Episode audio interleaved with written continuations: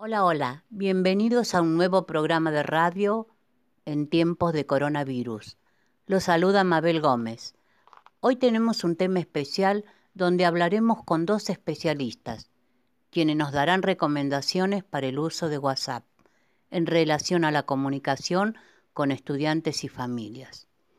El uso de WhatsApp ha permitido una cercanía a través de la mensajería en grupos de padres y madres de familias Preguntas como ¿qué pasaría si se convierte en una aplicación contaminada por rumores o juicios de valor? ¿O cómo encontrar el buen uso de esta plataforma? Le damos la palabra a Guzmán Victoria y a Costa Celeste, quienes nos facilitarán algunas recomendaciones sobre el uso de esta aplicación entre centros educativos, alumnos y padres. Buenos días Victoria, buenos días Celeste. Buen día Mabel, buen día a toda la audiencia. Hoy la mensajería por WhatsApp es corta e inmediata. Como adultos tenemos la responsabilidad de generar espacios interconectados de comunicación clara, precisa y breve, cuando se trata de redes sociales. Para evitar interpretaciones equivocadas y dar a entender el mensaje correctamente, se debe tratar de mantener una comunicación asertiva en todo momento. Por ejemplo, Expresarle a un alumno que sus últimas actividades las ha enviado fuera de tiempo y a uno le gustaría que lleguen puntual. Es asertivo porque es específico y hace una solicitud en primera persona. Entonces, para una comunicación asertiva, se podrían plantear recomendaciones, tales como los profesores tan solo deben intervenir en horarios escolares, para escribir mensajes, tomarse su tiempo, pensar qué quiere decir y cómo, y observar que los mensajes no sean ambiguos. Tener en cuenta el horario y el día en que mandas el mensaje al grupo. Procura no usar comunicaciones en el grupo para un objetivo diferente para el que se creó. Lee los mensajes que recibas con atención. Aclara. Haz preguntas si alguno es confuso o te incomoda. Ten delicadeza antes de enviar mensajes genéricos, inapropiados, irrelevantes o de contenido viral. Es preferible no enviar ninguna información o bromas con contenido sensible, político, sexual, religioso o deportivo, si no es el fin del grupo. Entrena tu empatía. ¿Has pensado en cómo se puede sentir alguna de las personas del grupo de WhatsApp con un mensaje determinado?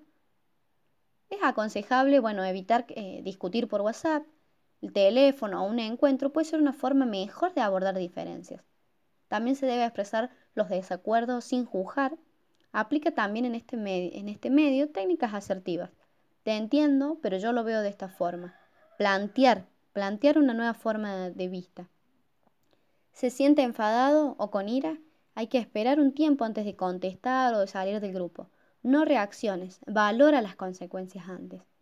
Incrementa el tono positivo del grupo con sonrisas, propuestas de soluciones ante desacuerdos, comprensión y agradecimiento.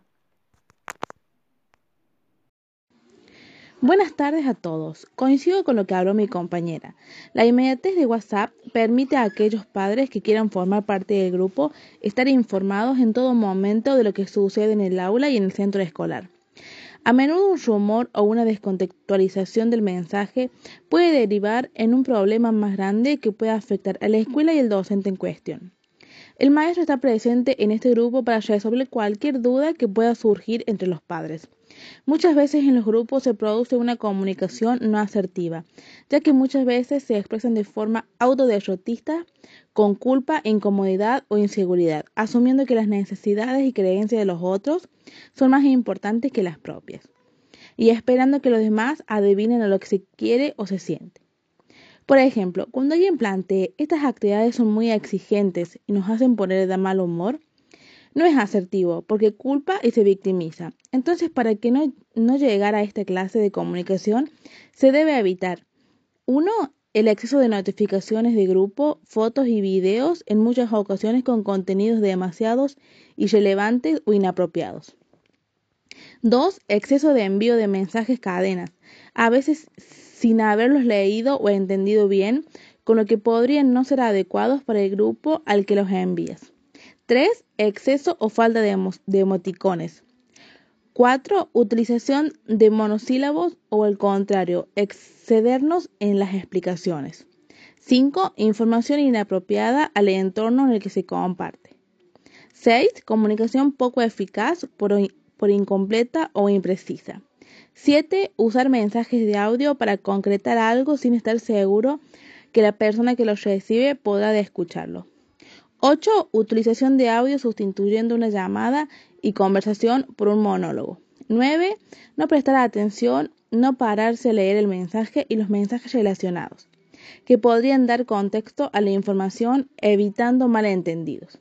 10. Hacer, hacer suposiciones o, o, lo que los llamados sesgos o errores de interpretación de los mensajes que recibimos. 11. Falta de empatía. No tener en cuenta el impacto de lo que decimos en las personas que componen el grupo.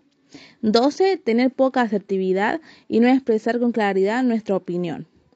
13. No expresar nuestro desacuerdo o no atrevernos a decir no, con naturalidad y sin agresividad. 14. Expresarse por falta de respeto a los demás o sus opiniones. 15. Tener una comunicación agresiva o con tendencia a la manipulación.